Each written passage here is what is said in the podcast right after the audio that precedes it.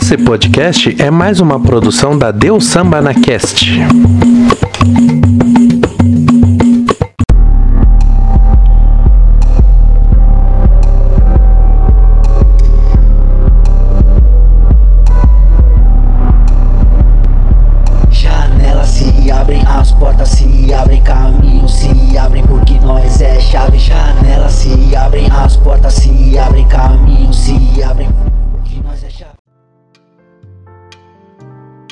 Olá, eu sou o Jimmy e essa é mais uma brisa de responsa que hoje contará a história da Mestra Cigana. Para quem não conhece, a Mestra Cigana é uma das pessoas mais influentes hoje em dia na divulgação e propagação de uma capoeira voltada para as mulheres. Ela, com o seu trabalho, direciona a capoeira para aquilo que a própria capoeira nasceu para ser um instrumento de liberdade e de inclusão de todos aqueles que são ejetados da sociedade por meio de preconceitos dos mais diversos. Para não antecipar muita história que ela mesma contará, eu só finalizarei essa abertura dizendo que é uma grande honra para nós, da Deus Cast, da Brisa de Responsa e para mim, Jimmy Borba, poder contar e ouvir a história da Mestra Cigana. Para saber mais da Deus Samba na Cast, entre no Instagram Deus Samba na Cast ou para saber mais sobre mim, Jimmy Borba, entre no Instagram Dimitrios Borba, tudo junto.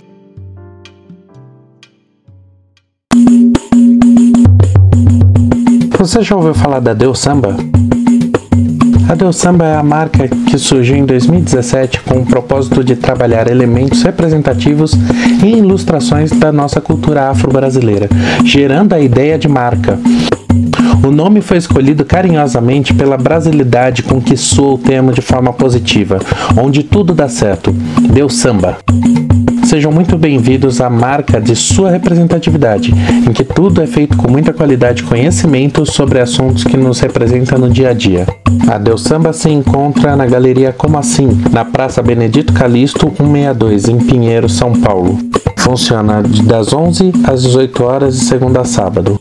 Para quem não é de São Paulo, entre no site vistadeussamba.com.br ou também pode encontrar Deus Samba no Instagram pelo arroba use underline deu underline samba. Agora, bora pro texto. O depoimento da mestra cigana que vocês ouvirão a seguir foi retirado de uma entrevista que ela deu para um evento do IFAM em 2020. Salve, salve a todos vocês novamente. E hoje não é um do, do, dos meus melhores momentos para poder gravar um vídeo compartilhando é, os preconceitos que eu tenho sofrido na capoeira até o dia de hoje por ser capoeirista. Mas aproveitando o ensejo do que aconteceu esta semana, de um crime de constrangimento ilegal com a nossa colega, uma mestra de capoeira, que teve no Paraná, foi homenageada pela Câmara dos Vereadores. E na hora de vir embora na rodoviária, tomando café com sua filha, ela foi praticamente expulsa do local por uma policial mulher que a estava confundindo. É, daí eu vou aproveitar o ensejo para compartilhar alguns causos da minha vida com esse público maravilhoso que deve estar presente aí neste seminário da Capoeira e Patrimônio, promovido pelo IFAM. Começando pela família. Tá? Minha família sempre foi avessa à capoeira, a capoeirista, e devido a isso eu precisei me casar para começar a treinar capoeira. Foi meu marido que me levou para treinar com o mestre Bezerra em Belém do Pará. Inclusive, por falar nele, eu acredito até que, que eu seja a única mestra, né, mulher, que tenha treinado com o mestre Bezerra. Foi também o meu marido que me levou para as rodas do mestre Zé Pedro no Rio de Janeiro. Mas ainda foi meu marido que, pressionado pelo sistema, teve que me colocar na parede e pedir que eu escolhesse, optasse entre a capoeira ou a família. Porque era muito constrangedor para ele ver sua esposa envolvida com malandros e vadios da capoeira, como era falado e até hoje em alguns lugares. Não o culpo, mas culpo o sistema social que está cheio de jogos programados para manter a mente algemada numa sala escura. Sistema esse que julga como é, desordeiro e infrator as pessoas revolucionárias. Com essa minha opção, com essa minha escolha pela capoeira, eu fui obrigada a deixar para trás meus filhos de um ano, quatro anos e sete anos. Ainda me lembro na, no dia da audiência, brigando pela guarda das crianças, ele falava para a juíza: ela é, do, ela é capoeirista, doutora. Ela é capoeirista, excelência. Ela é capoeirista. E a juíza falava: mas você vai abandonar essa capoeira, não vai? Mas você vai abandonar essa capoeira. Acredite se quiser, isso aconteceu. E claro, por ser capoeirista, eu perdi a guarda dos meus filhos na justiça. Daí procurei um grupo para começar a treinar. Procurei um grupo de capoeira Angola, que teoricamente é uma capoeira que tem a filosofia mais respeitosa. Me matriculei no IPCN e no primeiro dia de aula, quando eu cheguei lá, não tinha ninguém, aparentemente, o salão estava vazio.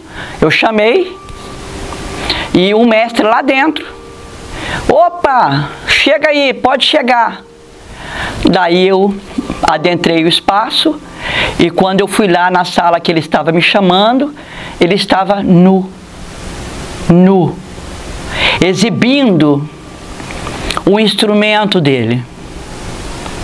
Claro que eu não tive nem a primeira aula. Eu abandonei no mesmo instante e deixei para lá. Quando eu me formei a mestre, eu procurei uma escola para dar aula de capoeira. E logo de cara a diretora foi falando: é, capoeira Capoeira na escola, ô oh, querida, lugar de capoeira na rua e não na escola. Esta rejeição desta diretora me estimulou a estudar mais. Eu abandonei a minha faculdade de engenharia civil no terceiro ano e me matriculei na educação física. Me formei e voltei para essa escola como professora de educação física, mas eu nunca dei aula de educação física nessa escola. Eu sempre dei aula de capoeira, porque nós medimos e classificamos o esporte não pela, pela classe social, ou credo, ou raça de quem pratica, mas nós medimos e classificamos os esportes pelas valências físicas. E a capoeira, talvez a, a única, ela está entre os, os três principais esportes que desenvolve todas as valências físicas. Foi assim. Daí então eu consegui um espaço aberto numa praça comunitária e comecei a dar aula de capoeira e em 1983 eu já tinha 100 alunos. O movimento era tão grande na praça que ficava, ficavam algumas viaturas é, no local achando que ia haver algum, alguma confusão, algum problema mais sério. Né? E essa fama dessa, dessa minha aula cresceu na cidade, de forma que começaram a aparecer alguns grupos. E é, me convidaram para conhecer a academia deles, aquela coisa toda.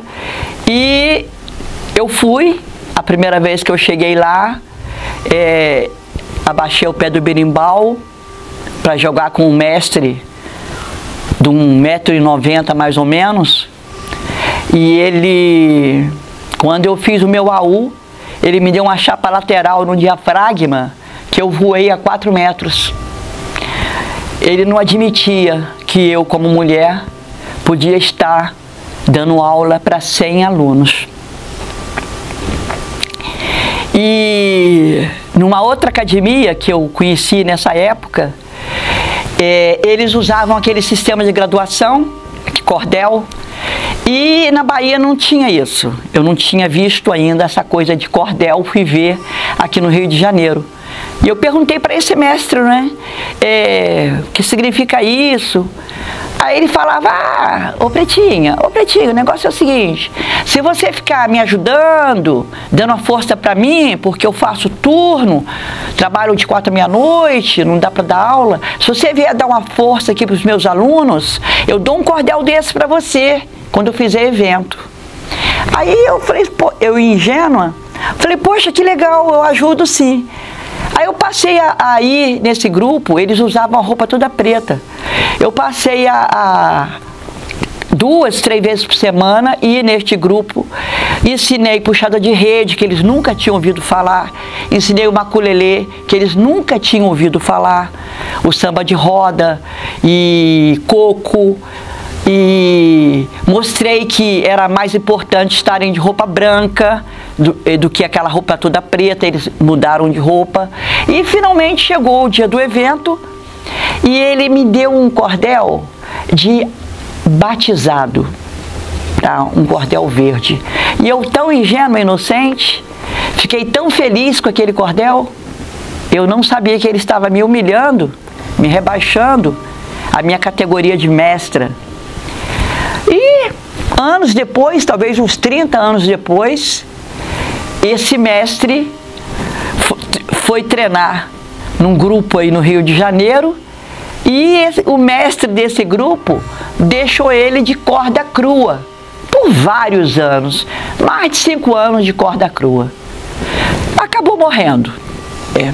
Eu consegui uns espaços é, academia fechada, tipo sindicato dos metalúrgicos, clube comercial, umas coisas assim, para ter a minha academia. Eu tinha uma sala onde eu dava aula, então ficou melhor a academia fechada, porque eu poderia podia colocar os birimbaus na parede, os instrumentos, cartazes, fotos. Não é? Só que nessa época eu fazia já a minha segunda faculdade e é, alguns grupos rivais aproveitavam quando eu, eu não estava na academia, que eu deixava um aluno mais graduado tomando conta do treino, e esses, gru esses grupos rivais iam lá e quebravam toda a academia. Quebrava os meus instrumentos, quebrava os vidros da, do local, do espaço, pichava, e com isso eu perdia o espaço. E foi assim. Aconteceu várias vezes, vários espaços, e eu sempre perdendo os espaços. Bom, um outro caso.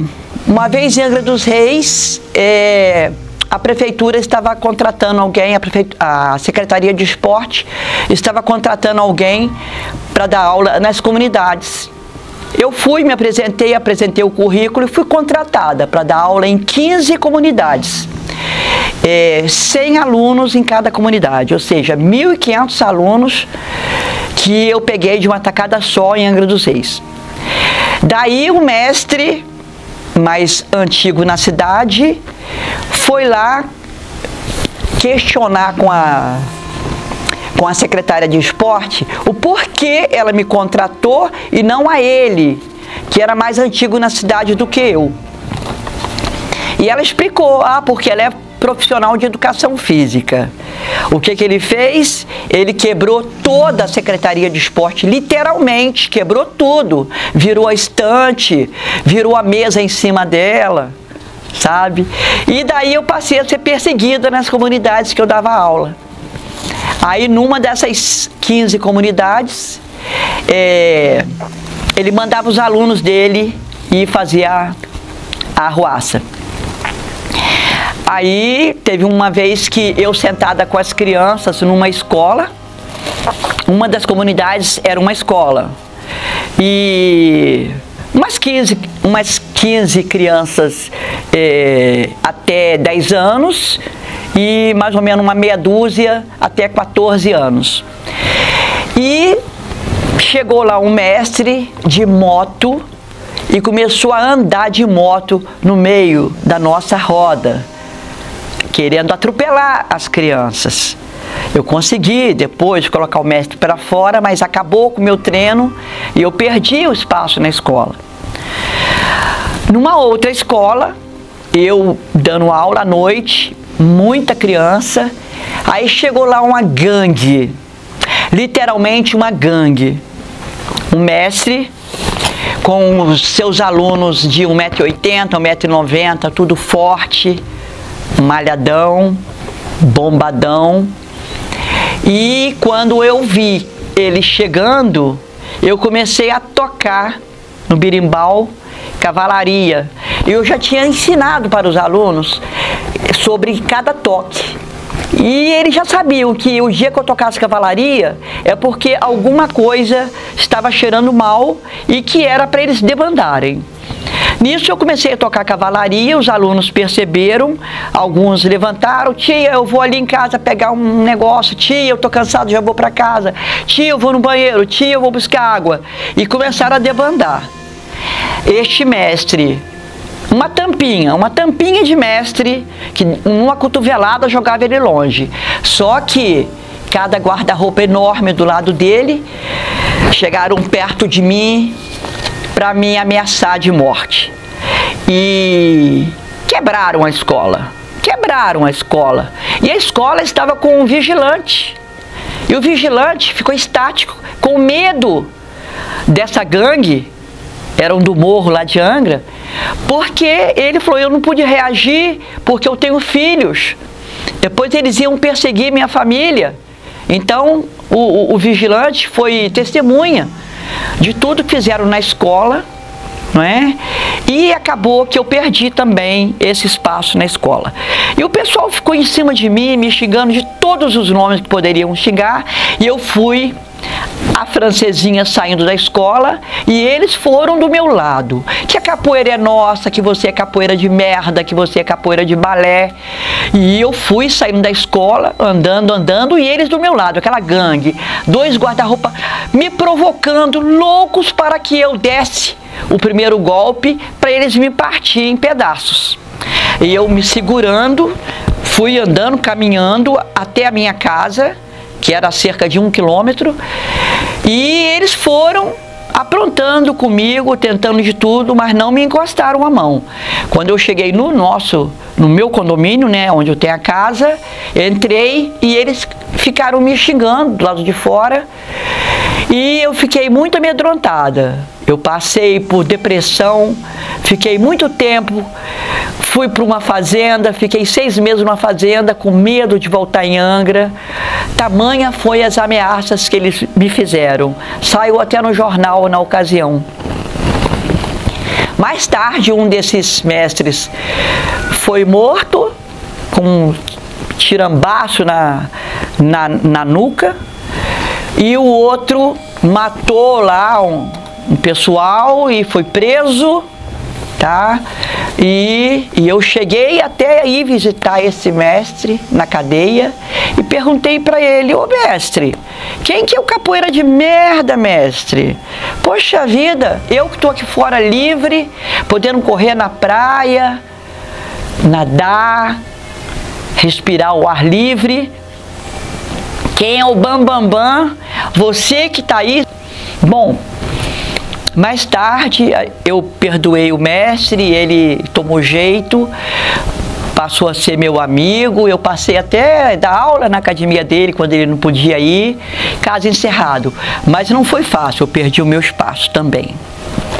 Quando eu me formei em Salvador, com o mestre Canjiquinha, a nata da capoeira estava presente. Dentre eles tinha um mestre muito cheio de si que me olhava com a cara feia.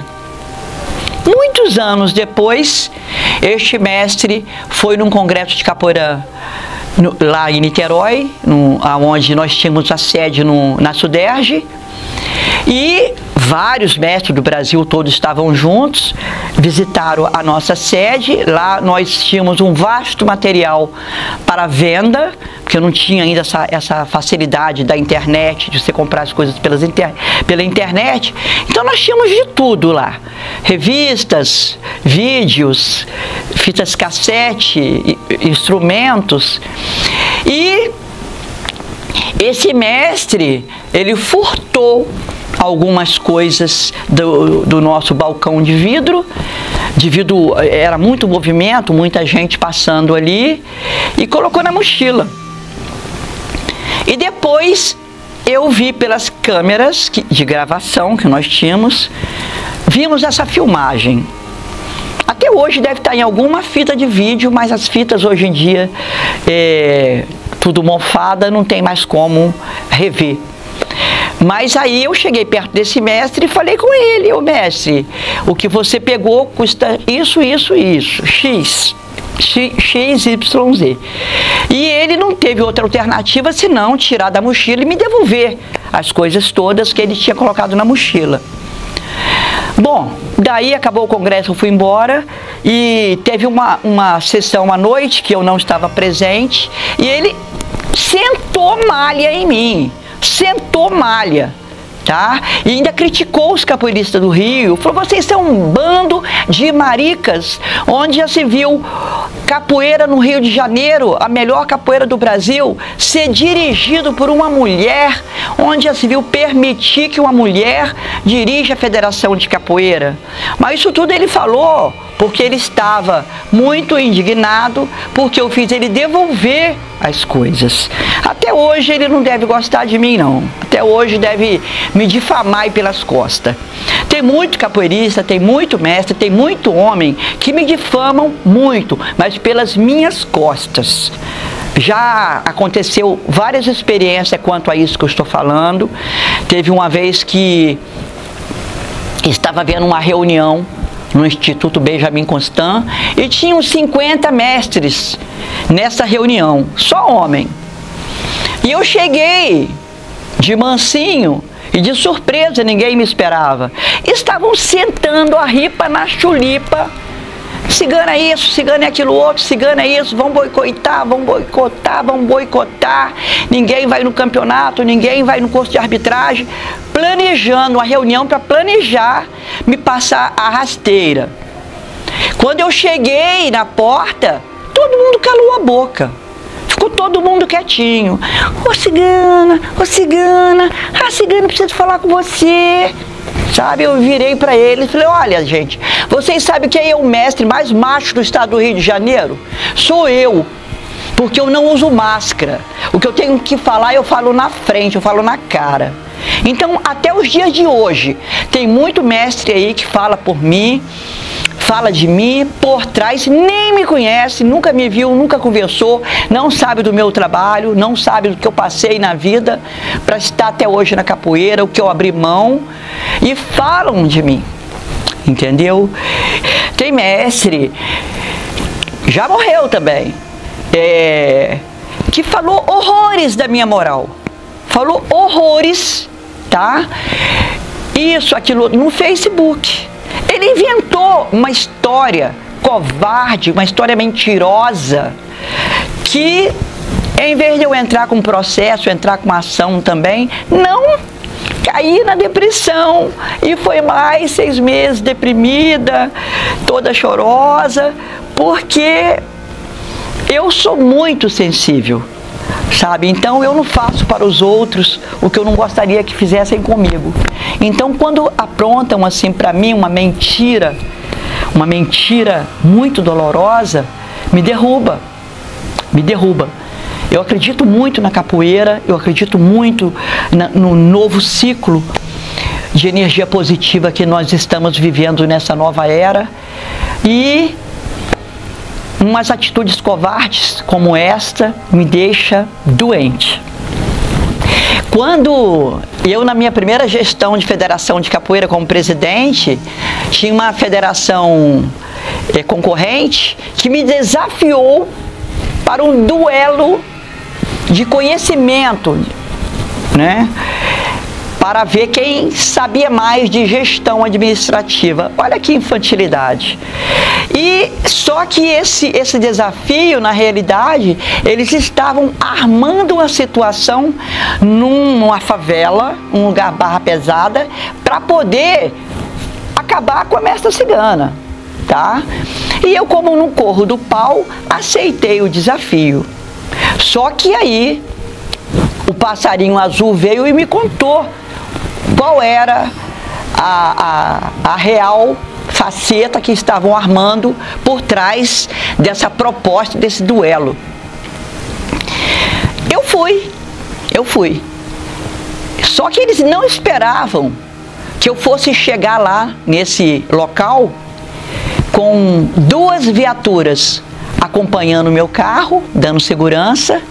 Eu entrei, dois PMs me acompanhando, um de cada lado, os outros ficaram na viatura, na porta do, do local.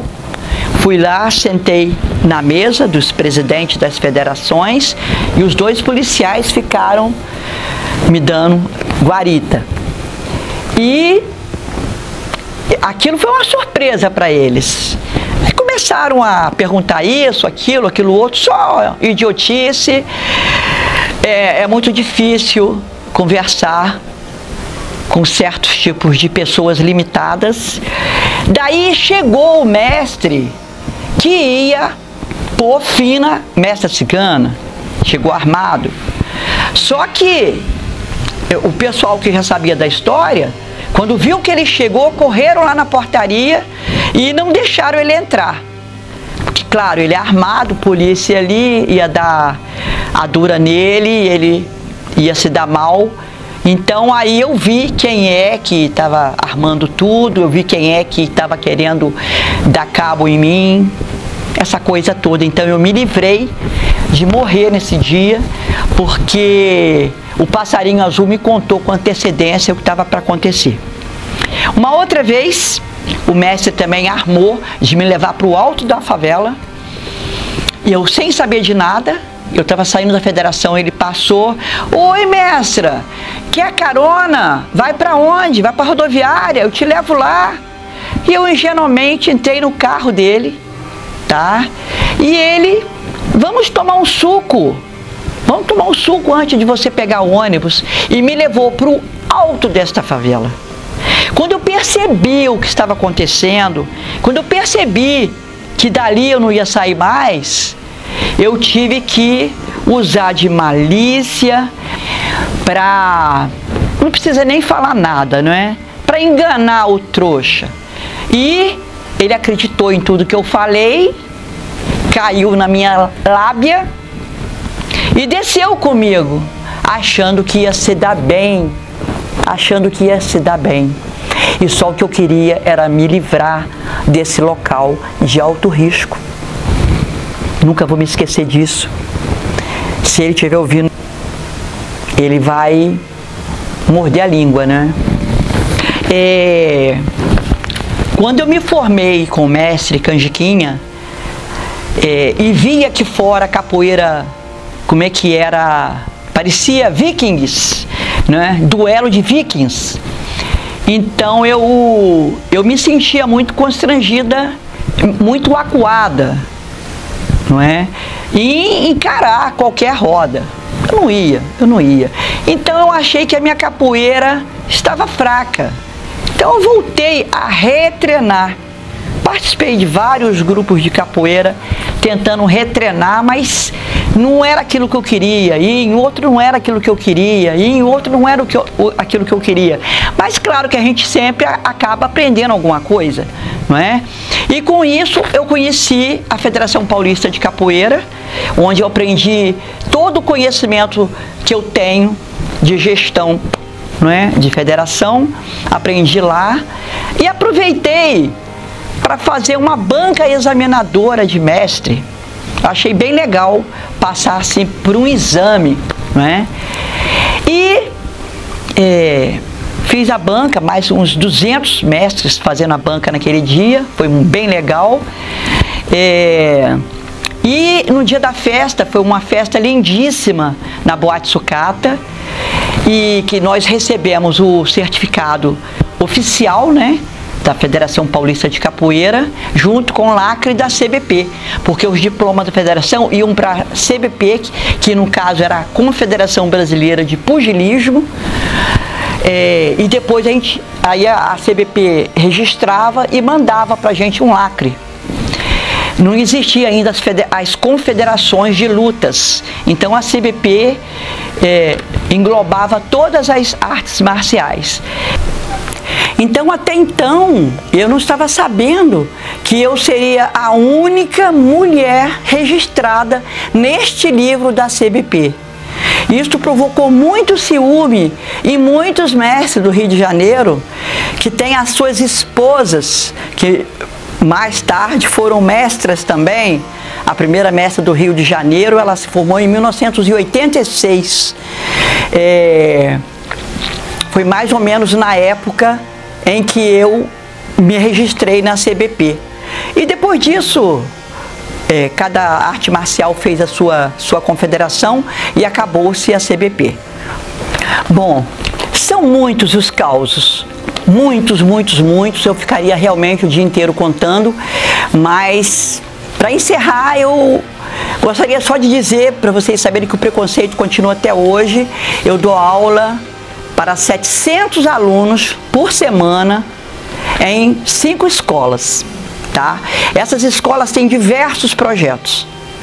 Só que é, para desfilar é, nas datas cívicas, nós nunca conseguimos levar o pelotão da capoeira para desfilar sabe? Nunca se interessaram. Ah, vamos fazer o evento na escola. Tem o evento de balé, tem o evento do judô, tem campeonato de judô, mas sempre da capoeira eles travam. Precisa falar mais alguma coisa? Eu acho que não, né, gente? E quero agradecer a atenção de todos vocês e dizer só mais uma coisa.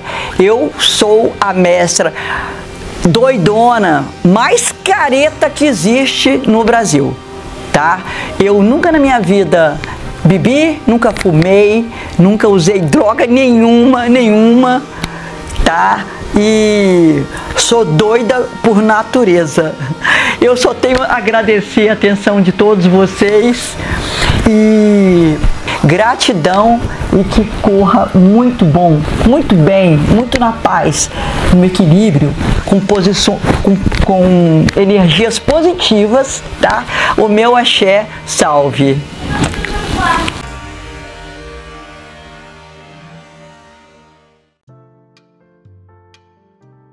A Mestra Cigana já apareceu outras vezes na Deus Cast no canal do YouTube, junto com a Luara, com o Curió. Inclusive, o nosso contato com ela é pelo Curió, que também faz parte da Deus Cast. E aparecerá mais vezes, porque ela tem uma história muito rica e que serve para a gente refletir sobre muitas coisas. Não vou prolongar muito mais esse encerramento, porque não quero mudar aquilo que já foi colocado muito bem por ela sobre a história dela mesma.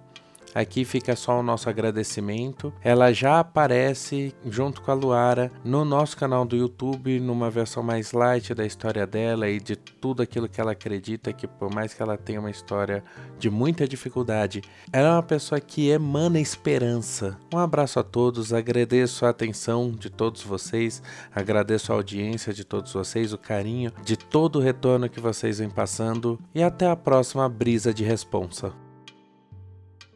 O episódio de hoje usou áudios de Batucada 3 Partido Alto, da música Ether, e aqui vai o nosso salve especial para o Tavi Júnior